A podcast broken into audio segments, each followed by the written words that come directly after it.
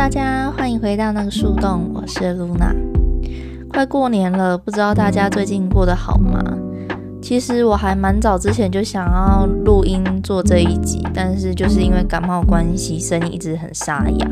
那好不容易好一点了，已经断断续续感冒一个多月了，不知道大家有没有好好照顾好身体？就算没有在看新闻的人，应该也会知道最近有一则新闻被炒得沸沸扬扬的。那就是鸡排妹被性骚扰的事件，不知道的也没关系，我稍微带过一下。就是鸡排妹她日前发文啊，在她的脸书上面说，她参加尾牙活动的时候，然后被老板以及就是男性 only 有有不礼貌的行为啊，不礼貌的言语，然后让她觉得很不舒服。那就引发很多网友的讨论啦。那讨论的话，当然也有正面，也有负面的。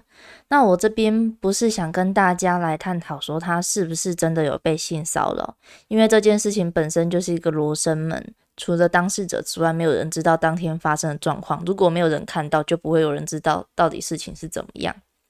只是。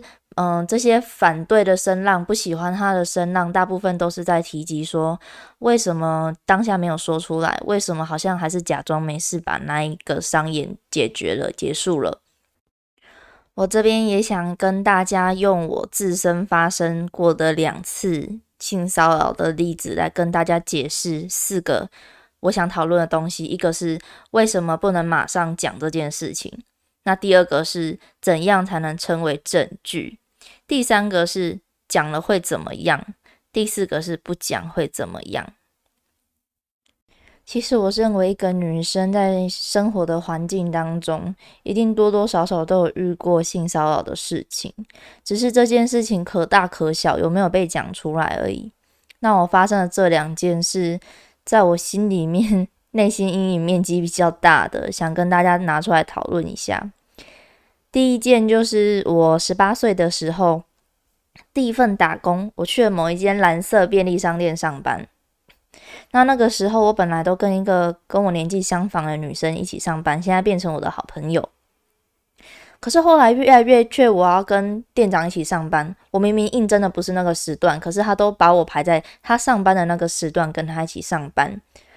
那有时候就会用赖聊天。会去沟通一些工作上的事情，那他却来跟我聊私人的事情。那当下我其实觉得有点不妥，因为当时我男朋友，那他有些逾矩的聊天，我跟我男朋友讲，那我男朋友也觉得好像也不应该这样，觉得这已经不是工作范畴里面的事情了。可是因为他是我的上司，我的长官，所以我不敢直接的已读不回，我还是会多多少少回些什么。直到某一天，我晚上要下班的时候，他就在仓库没有人的地方，他突然搂我的腰，我就整个人弹了一下。我说怎么了？然后他就跟我说，他要约大家约我一起去吃宵夜，真的是吓坏了。我就是随便找个理由搪塞，然后我就跟我同事们讲这些事情，因为我也不敢对外宣扬，我只敢跟比较好的同事讲。那我们大家讨论的结果就是，我想要先离职，先离开这个地方。我当时待的是直营店，所以对我们来说，离职的话只是离开这个单位，我可以再去别的店啊，别的直营店继续上班。休息了一段时间之后，我就继续回到工作岗位上上班，就是别的店了。好死不死的，我又在新的店遇到同一个骚扰我的店长。这次他变本加厉。我们在嗯接电的时候，然后需要先盘点。那盘点的时候，他就拿起一盒保险套，就问我说：“这好用吗？”我傻眼啊！我就回他说：“嗯，我不知道，就是想赶快回回避掉这个话题。”他告诉我说：“啊，你不知道，你跟你男朋友在做的时候都不带的吗？”我觉得这对一个十八岁的女生来说是一个非常冲击的画面。因为你不知道为什么有一个年纪比你大，然后位阶比你高的人会对你讲出这种很不舒服的话。我很快的回避掉话题，因为我在那个地方工作的时间只有两个礼拜，我就要换地方了。我只负责收店而已。我想说，只要撑过这两个礼拜，我应该就可以回到正常的生活，不用再遇到他了。那当时也有在洽谈说我要在下下一个点上班的事情。那这个店长他已经知道这个消息。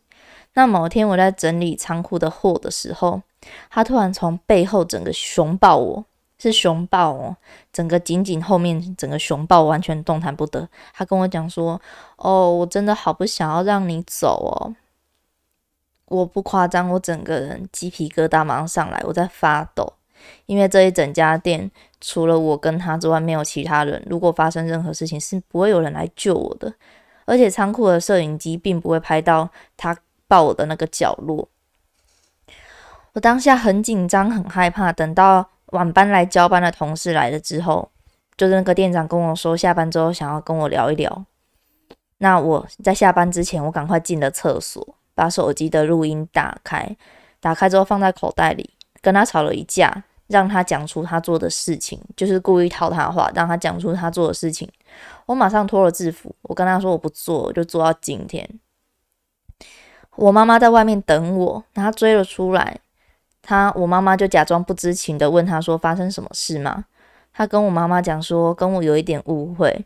然后我妈就说：“其实她都知道发生什么事情，请她交出我们公司内部的联系电话。”这样子，她居然跟我妈妈说不知道。我会用“居然”这两个字，是因为那些电话全部都贴在我们职员办公室的门，谁都看得到这些电话。我妈只是故意问他的。后来我因为他这样子的举动，我铁了心，我想要去反击这样的事情。我隔天马上到劳工局去申诉职场性骚扰，因为我有证据，所以很快就成立，赶快去调查这件事情。我觉得这一间公司他处理的方式也蛮耐人寻味的。他们没有处理这件事情，只是这个人他在一个礼拜之内他就离职了。但是我当下已经觉得，好吧，他都已经离职就算了，够了。那我就想要迎接我下一份工作。那我下一份工作还是在便利商店，只是换成数字便利商店。当时面试我的人是我后来的先生，但是当时还不是啊。他听到我去申诉性骚扰这件事情，他坐的离我非常远，真的会害怕吧？就是在工作环境上，他也会离我非常远。我就在思考。是不是因为我去检举了性骚扰这个事情，让大家觉得说，只要随便跟我碰上，只要稍微跟我好一点，我是不是会反咬你一口？这就是像大家讨论鸡排妹这件事情一样，大家觉得她平常穿的比较性感，她对于性方面的言论比较大胆，所以就会觉得说，是不是就可以这样子稍微吃她一点豆腐，她应该也没关系。然后加上她现在。爆出的这些性骚扰的事情，大家说啊，他是不是碰不得？是不是只要敢说出自己被性骚扰的的事件，是不是之后大家看你的眼光就会不一样？大家会觉得说稍微碰你一下，你就会去告我。其实不是这样的。性骚扰的话，它主要是因为被害者他本身心里面的主观意识。我如果觉得不舒服，那就是一种性骚扰。那如果是我们之间感情真的很好，勾肩搭背，我觉得那也没有什么，那只是一种表达情感的方法。只是在这中间的分际就变得非常的重要，没有那么熟，真的不要装熟。我在那之后一段时间，我跟我先生聊到说，当时我为什么在第一家店的时候就不说出来。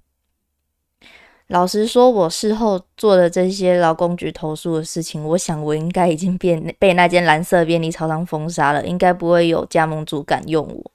这就是我当时害怕的地方，我害怕我没有工作，害怕以后我找工作的时候都会被雇主觉得我是很难搞的员工，害怕别人对我的看法。加上他是我的上司，我当然会敬畏他嘛。种种的压力加上年纪的因素。我觉得这就是让女生很不敢开口的原因。而我先生当时也说啦，他跟我说，当时我跟他说我去劳工局投诉性骚扰这件事情，让他觉得 非常的害怕。他觉得他是不是做错什么事，这我这个员工就会反告他。但是我想说的是，性骚扰真的没有你想象中的那么少见，只是大家有没有勇敢说出来而已。如果我没有遭遇到第二次，我可能在第一次的时候，我也可能会忍下来，不会想要有勇敢去申诉做这种行为。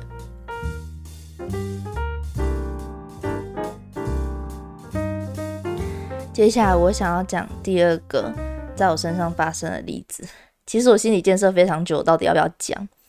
只是我觉得，我想跟大家说明一下，性骚扰并不只是稍微被摸一把、稍微被吃豆腐而已，这是不管过过几年，都会在内心里面造成伤害。我在我高中的时候，曾经在入睡的时候，差一点被我家人性侵。伸到我衣服里面，想要做一些侵犯的动作。那我告诉我其他家人，那其他家人都是居然是维护那个加害者，然后觉得是我乱说话。这件事情造成我内心非常大的打击。我有一段时间不敢跟男性互动，因为我觉得我如果受到伤害了，我受到屈辱了，我讲出来是没有人可以保护我，甚至别人会去。讨论我的为人，讨论我怎么样，甚至连我家人都保护不了我。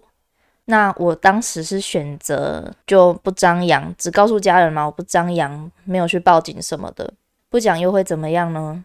那就是在前一两个月时间，那个加害者又再犯了。那再犯之后，其实我内心很复杂，因为我觉得如果当时我够勇敢，我是不是就可以阻止这一些事情再次发生？那我看到事后家人处理的态度，又是跟我当年一模一样，又是想要假装没事，要被害者忘记这件事情，觉得哦没什么，只是想要跟你玩玩，想逗着你而已。不是，我们姑息这样的行为，只是让他日后有机可乘，觉得反正他做这些事情也不会有人制裁他，他就可以钻这些小漏洞，再去侵犯下一个女生。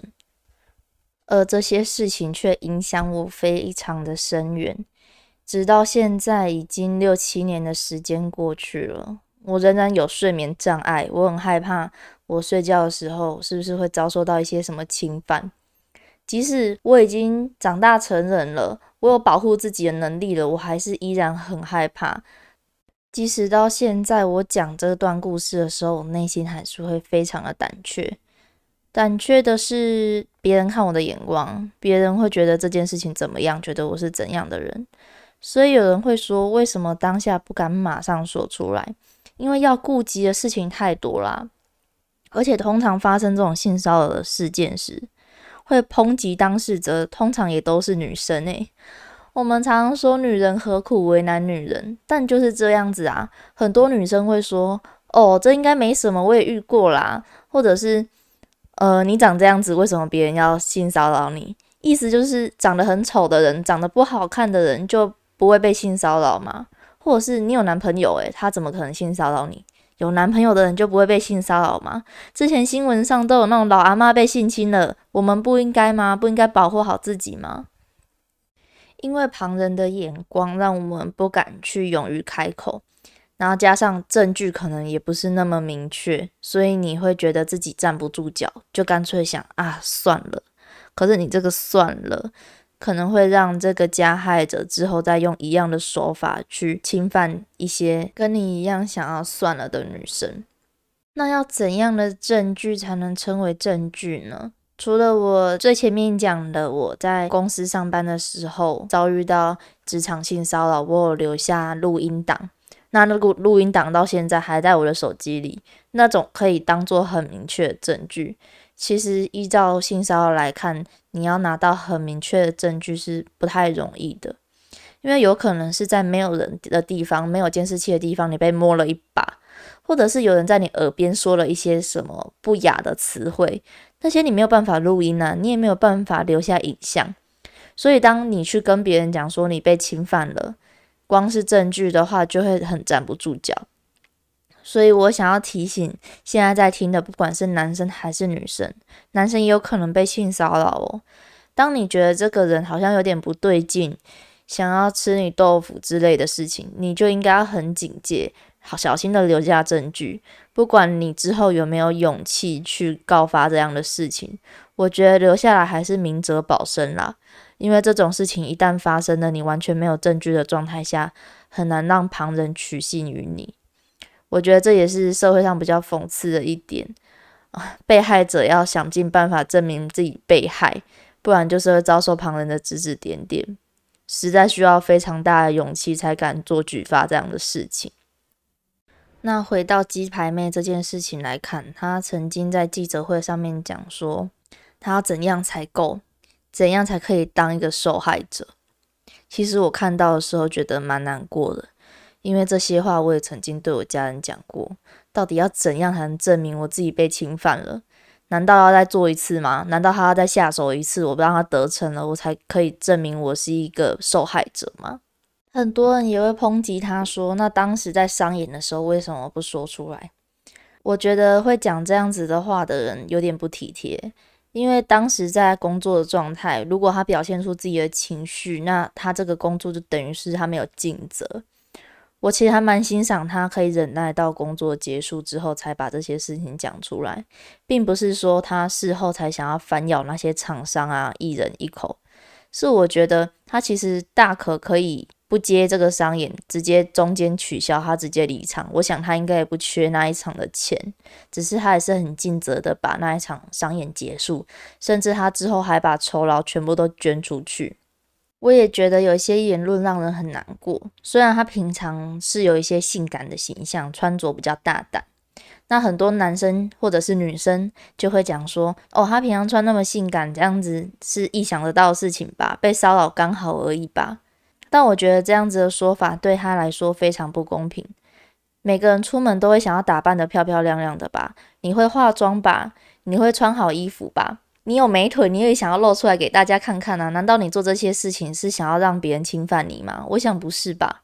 我们又不是像那些中东国家，需要把自己包的只剩下一双眼睛看得到，这样才算是保护好自己吗？之前有过类似的新闻，下面新闻留言也会说。谁叫他要穿这么露？谁叫被害者要穿这么露？所以他被强奸刚好而已。我觉得这个社会怎么了？大家居然不是去约束、去谴责这个加害者，而是去攻击被害者，说为什么穿的这么裸露？我想，不管是男生还是女生，我们都一定要好好保护自己。这个保护自己不一定是只有保护自己的身体，保护自己的名声也是。如果一个男生他遭受到性骚扰女生的这种新闻，对他的名声一定有所影响。那他应该要在这个事情发生之前，很绅士的跟女生保持好距离。像很多新闻上，很多男星跟女星拍照，男星是不会碰到女生身体的，都是绅士手。我觉得这就是一种尊重，不管是尊重自己还是尊重别人，都是。而且性骚扰其实不会只发生在女生身上，我讲过很多次，男生也有可能会被吃豆腐，也有可能被语言骚扰。